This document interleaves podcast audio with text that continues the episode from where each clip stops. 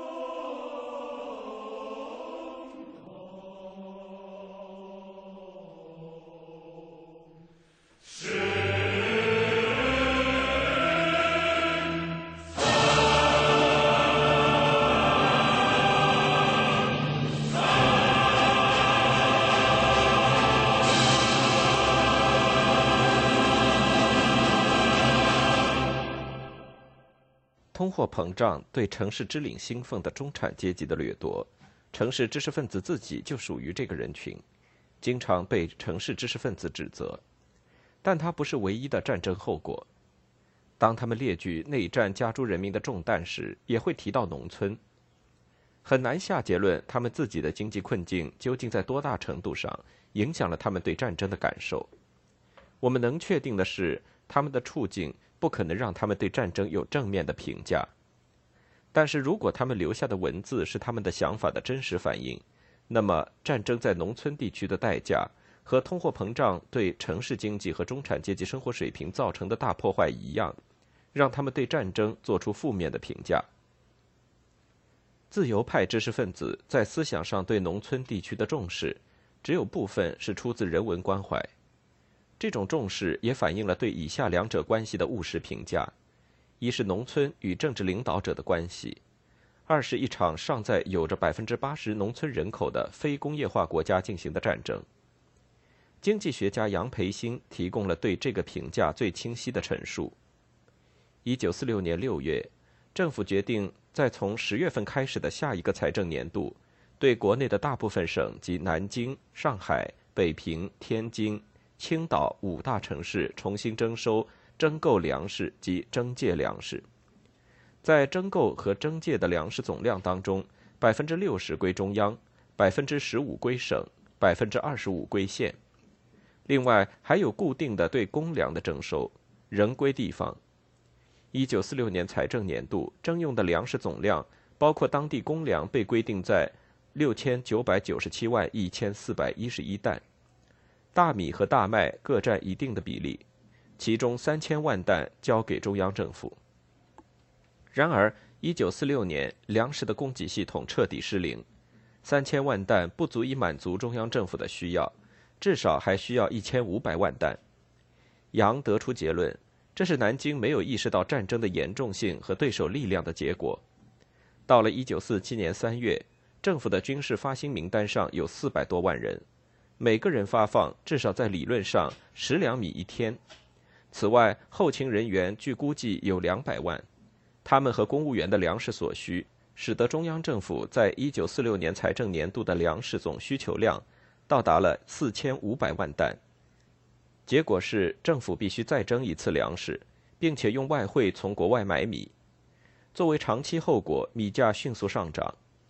政府一九四七年经济紧急措施方案的不当处理，更加剧了米价的上涨。因为军队大量集中在北方，所以那里对粮食的需求特别大。当地政府被迫用远低于市场价的官方规定价格购米。政府收购一向如此。比如，河北省粮食局按规定价格每斤从一家贸易公司购米在一千三百元法币，而市场价高于每斤三千元法币。商家自然的反应就是抬高价格。在榆林镇，两百家粮店在七月初停业，因为政府征用已经完全清空了他们的存货。在四川省，中央政府派人在一九四七年五月初征米，米价随即从每担十二万法币飙升到每担四十万法币。但是军队依旧没有足够的米，农民自己也一样。据统计。在此期间，所有中央和地方的征用加起来是每个农民平均收成的百分之三十。七月末召开会议，为下一个财政年度制定粮食政策，不顾一些省长的反对，粮食税收和采购从一九四六至一九四七年的七千万担，增加到一九四七至一九四八年的八千七百万担。持反对意见的省长认为，农民的负担不能再增加了，因为他们已经到达了承受的极限。确实，在一些地区，他们被迫以草根树皮为生。杨培新估计，差不多有三千万人民成为失误的粮食供给系统的受害者。但是他总结到，不是这样的粮食政策出了问题，是内战使得政府的粮食政策成了灾难。为了给读者一个概念，对于一个普通村庄，这些战时的负担意味着什么？观察在一九四八年五月发表了一封信。写信人是一个住在近上海的江苏南汇县陈桥乡的居民。乡里有一万五千人，耕地面积三万两千亩。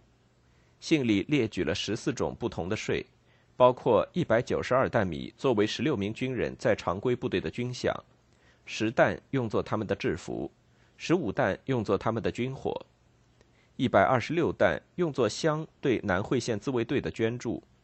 还有十二担用来资助乡行政机构，这些是常规的年度开支。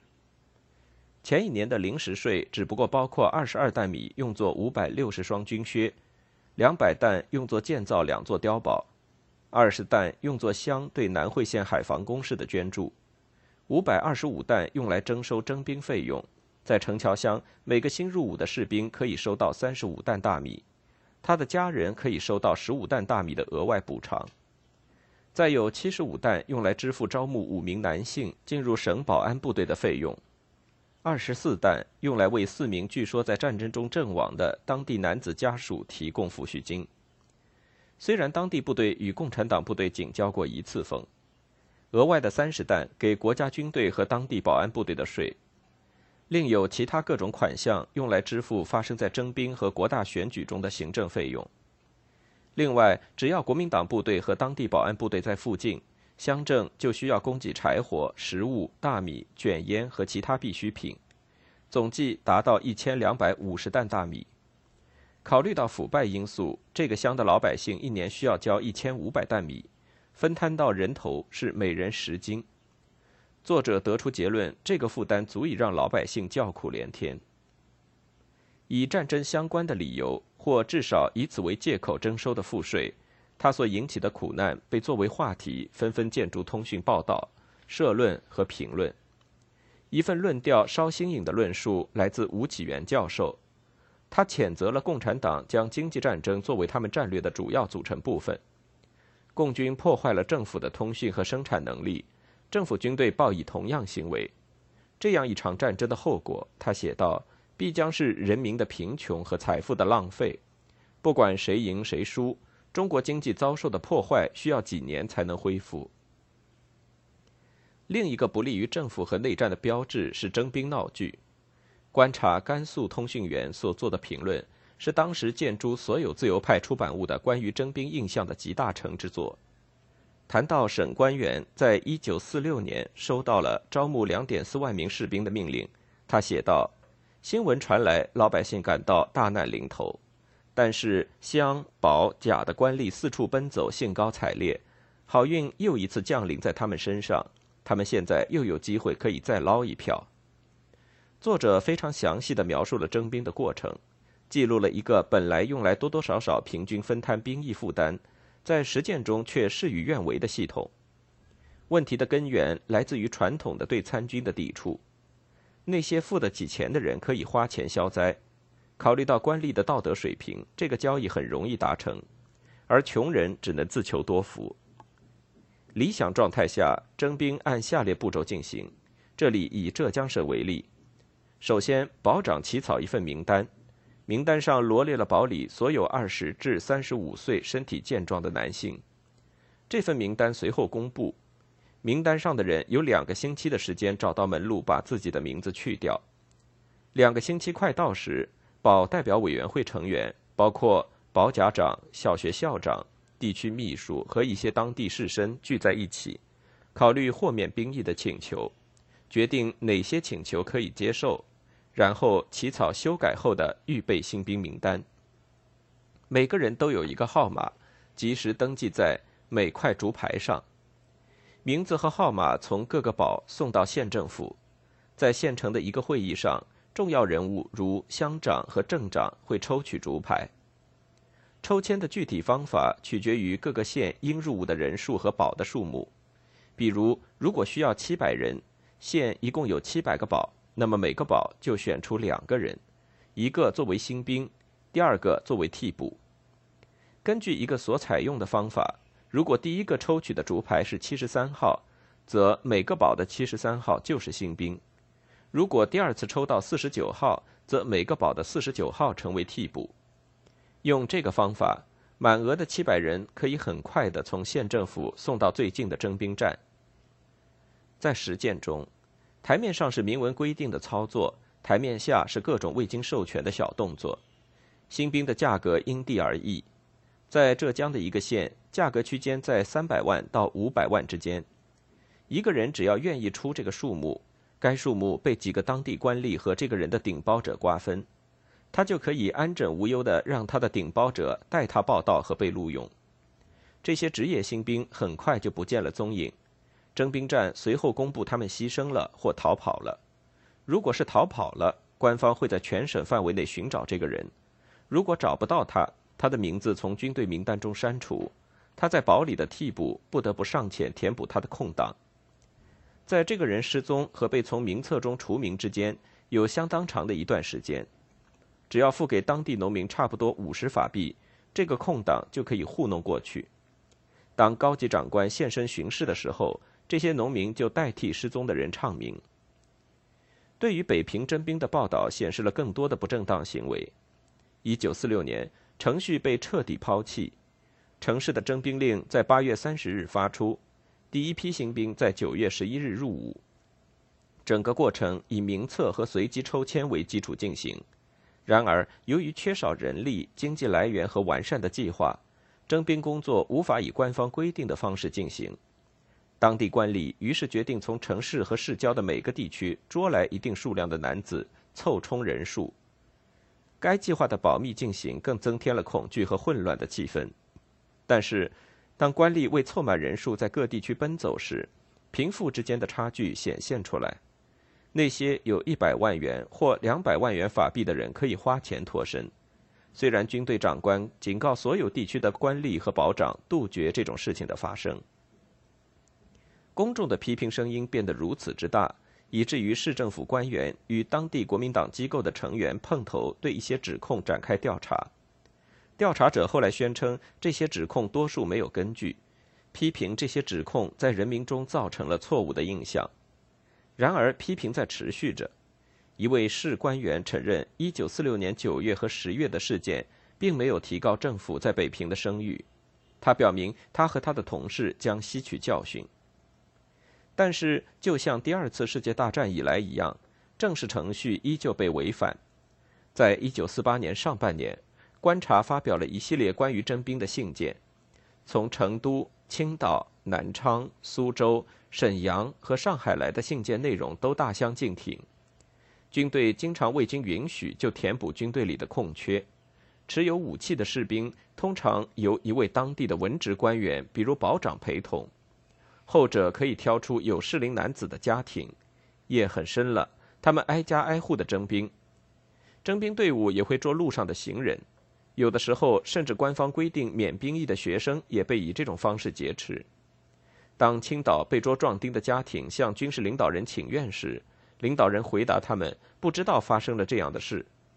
一封信件总结道：“当军队被允许如此行动，我们还说什么宪法保障和人权？”到处流传的故事无不说到，体格健壮的顶包者交易是多么有利可图，钞票快到手时，当地官吏是多么殷勤有加。他们怎样从村民那里征收实际上三倍于新入伍者家属能得到的粮食数量？一封来自成都的信提到，虽然当地官吏说征兵的工作方式已经改善了，那里的男人们还是不得不被暴力捉走，因为没有人想要当兵。男人们可以出逃，等到征兵组往别处去后再回家，这是穷人逃避征兵的办法。在成都。据说周边的农民出逃，任凭他们的田地荒在那里；还有一些人依靠武力来反抗被征，另一些人甚至出卖劳力给地主，以换得免于入伍。在沈阳，同样没有人想当兵。一九四七年五月，原定四千人到场的抽签征兵，在指定时间和地点却只有八十二个人露面，使得抽签无法进行。在这些人里，三十九个人通过了体格检查，不经抽签就成了新兵。不情愿加入部队不一定反映了对剿共战争的反对，虽然这显然也不表示对此的热衷。一位与皖中村民交谈过的通讯记者写道：“男人们并不害怕打仗，他们的热情主要是被虐待浇熄的。被虐待是应征士兵的注定待遇，新兵和所有士兵的条件之差是出了名的。”在中国的美军和中国人自己曾经在第二次世界大战期间评论过这个问题，没有证据显示内战期间有很大进步。一九四五年六月，一家西安报纸讨论了自由中国征兵状况不理想的三个主要原因：一、征兵过程本身不合理，太多时候钱成了唯一决定因素；二、一旦入伍，待遇特别恶劣；三、士兵将疏于照料自己的家庭。一九四五年七月中旬，第八十军五名军官因为杀害了一百零五个新兵而被处决。这一回，报纸将很多具体指控复印。据说，负责征兵的长官要求士兵支付口粮费用，长官将分配给新兵的米和煤出售，让后者挨冻受饿。富人、知识分子和年轻商人不必当兵，而穷人被强征入伍。乡镇保和甲官员。和部队长官都从出售顶包者中获利。冬天给新兵发夏装，夏天发冬装，残酷和非人的待遇，大量士兵死于虐待，被秘密掩埋来隐瞒真相，受伤的士兵被活埋，被用来防止征兵过程中的弊端劣迹，新的审查制度被泄露。负责征兵的官员对这些指控做了公开的答复。但是却不采纳对征兵行政机构进行彻底改革的要求。进入内战时期，对残酷处罚以及食物、衣服和医药短缺的指控一如既往。长官将本来给士兵的米出售，借此获利。新兵在行军途中被绳子捆在一起，以各种方式限制他们的行动，防止他们逃跑。很多报告讲述了对伤员疏于照料。经常的医药用品很简陋，或是根本没有。安徽发生的一个故事中，一名男子被征入伍，但是设法逃脱了。他最终辗转回到了自己的村庄，身体虚弱，健康受损。他讲到，他和很多其他男子在酷暑中被锁在一个小屋子里，不准他们洗漱。每天的伙食经常不过是几碗稀粥。晚上，男人们被用绳子绑在一起，以防他们逃跑。在浙江，当官员接见人民代表、国民党组织的成员和县长，探讨当地军事问题时，一名记者在场。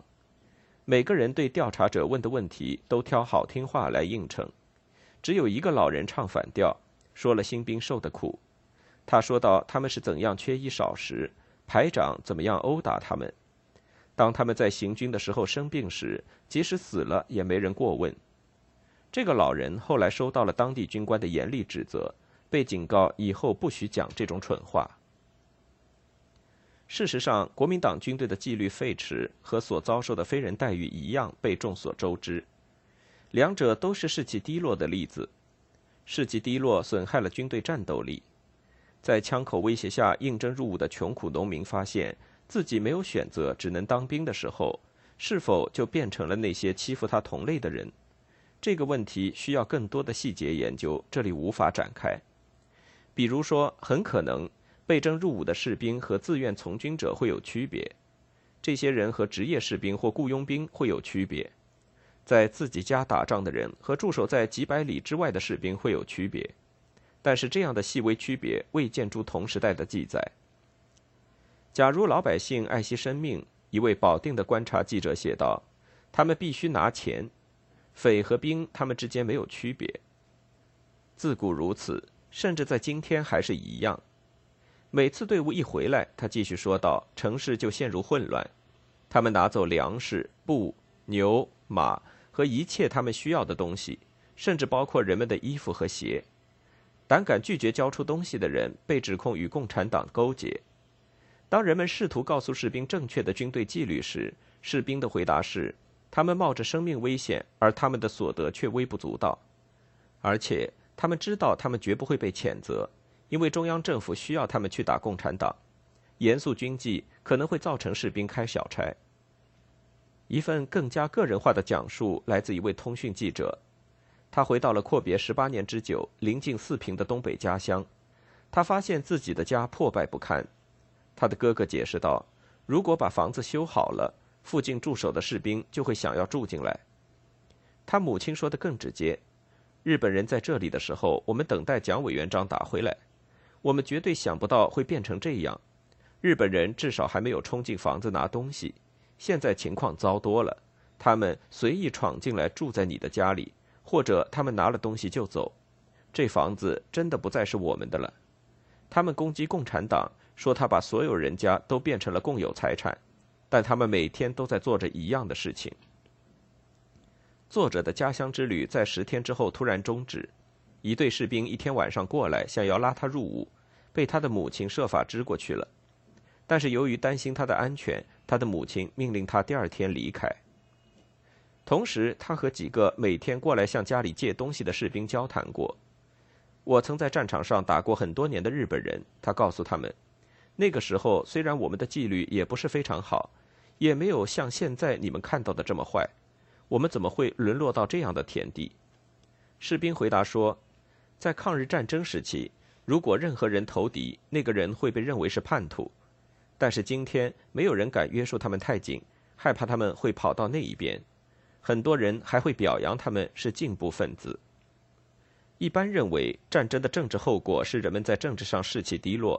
就像上面士兵的评论所显示的那样，以及政府中越来越严重的军事化倾向，发生在一九四七年夏的一件事说明了前者。国民党士兵问华北农村的一些农民谁更好，国民党部队还是八路军？你们一样好，农民回答道：“只有我们普通老百姓不好。”这个故事发生在一九四七年夏，并被转载多次，在知识分子圈子里被严肃对待。我们的农民说的多么讽刺！一位社论作者悲叹。但是谁能否认农民回答中的事实呢？开战的双方在剥削人民方面都颇有收获。同样的，观察驻长春的通讯记者报道了他在周边乡村所做的关于民众政治态度的非正式调查情况。他声称，他所遇到的人中没有一个承认自己担心村庄被共产党占领。如果八路军来了，那也没什么。一些人说。其他人回答道：“我们建了七个月的中央政府军，两个月的八路军，超过半年的大鼻子，也就是苏联人，谁来都一样，我们怕什么？”还有一些回答说：“日子还不如在日本人手里时好过些。”真正的悲剧，作者称，这里的人们现在回忆起日本人相较国民党的种种好处，而你根本无法与他们争论。在知识分子看来，同样悲哀的。是政治和行政事务越来越多涉及军事，这一现象在省一级最为明显。他们将这种趋势归咎于长期的战时状态，指出连美国人魏德迈将军已经注意到这一现象，并表示了反对。对他来说，军人出现在政府里，体现了民主政治的对立面。一段描写梁华胜将军在吉林省的政治工作方式的文字，典型的说明了这个观点。这位将军在一九四六年被任命为吉林省的代主席。人们用“小眼睛的广东人”和“精神体现在行动上”来描述他。他花费了很多时间和努力提升他的公共形象，力图呈现一种事事尽在掌握、面面俱到、精力充沛的个性。他不久宣告吉林没有财政问题，这是一个让人不解的结论，因为吉林省还有很多贫困现象。梁将军自己至少没有经济问题，因为他很快买了一辆汽车，据说还为自己建了一个可加热的游泳池，而不顾当时吉林省煤的短缺已到了很严重的程度。他还将之前日本所有的工厂和企业归入省政府的管理下，小生意人很快感到了这样做的后果，因为垄断使省政府能够控制很多吉林产的商品的当地市场，同时他也没有尽心尽力的剿共。共产党控制了省里的大多数县。作者以妥协的基调结尾：如果中国还没有进化到民主选举省主席的高度，那么至少我们希望中央政府不要把一个军人安置在文职的行政管理岗位上。钱端生教授用一种更注重分析的风格，描述了军事对国民党影响的历史发展。他将这种影响一直追溯到孙中山起初与北洋政府的几个军阀结盟上。严格的说来，当时是为了方便进行的联合，不久成为党内不容易被清除的一股力量。当国民党在一九二四年改组的时候，他试图切断自己和北洋军阀之间的联系，但是在同时，开始非常强调军事训练，并建立了黄埔军校。国民党还允许一部分老军阀进入到革命军中。北伐之后，军政时期结束，事实上，训政时期无法开始。国民党曾经为了达到革命的目的与军事力量结合，结果反而受制于他们，所以军事领袖蒋介石能够为自己争取到政治领袖的位置。一九二九年的边遣会议的目的是为了减小军队的规模，但是上层军事领袖包括蒋介石在内不愿意削减他们自己的军队。接着，蒋开始与中国共产党打仗，使得军事控制依旧成为必须。该军事控制对最终的内战负有责任。中国共产党成功的占据了越来越多的领地，与蒋介石在国民党政府中权力的扩张是相辅相成的。对蒋忠诚的黄埔军校毕业生组成了国民党内部军事派系的核心。由于接近蒋介石，又因为控制了政府的军队，他们成了国民党内部最举足轻重的人物，所以经常涉足政治。一旦一个军事派系在政治上占据主导地位，钱继续写道，他的反对党也只有依靠武力。人们的权利无法得到保障，除非也诉诸武力。行政上，文职工作开始附属于军事，而且中国的军事不尊重任何法律，对为公众谋利益的责任没有概念。钱教授宣称，如果军事不从政治生活的各个层面去除，由全国文职政府统一管理。那么，中国人民的得救将遥遥无期。他以上的言论表达了很多人的感受。